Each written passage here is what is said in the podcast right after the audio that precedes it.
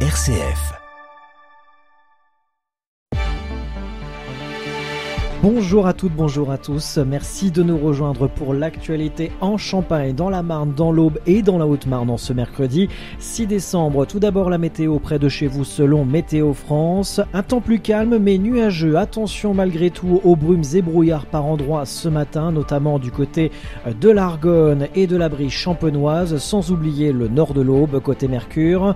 Il fait un tout petit peu plus frais par rapport à hier, 2 à 3 degrés au lever du jour. Pour cet après-midi, 4 degrés à Saint-Dizier, Sonpuy et Dormant, 5 degrés à Sainte-Menou, Vitry-le-François, Cézanne, Épernay et 6 degrés du côté de Suippes, Châlons-Champagne et Romilly-sur-Seine.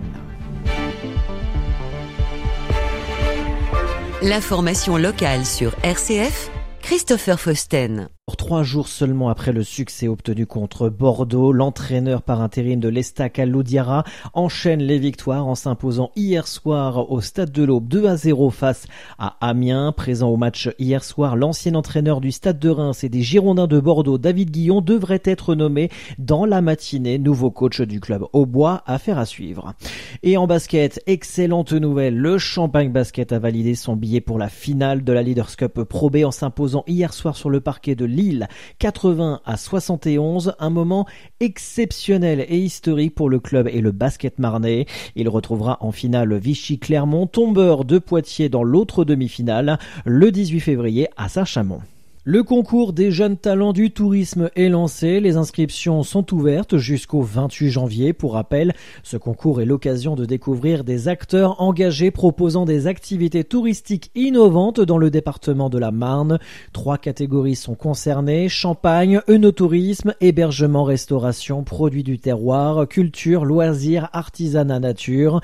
Quelques critères sont à respecter pour candidater, avoir moins de 10 ans d'activité, élaborer et concevoir son produit, justifié d'un réel savoir-faire, être dans une démarche liée à la qualité et à la créativité et enfin s'inscrire dans une conduite de développement durable. Les dossiers d'inscription sont disponibles sur le site internet lesjeunestalentstourisme.toutattaché.com.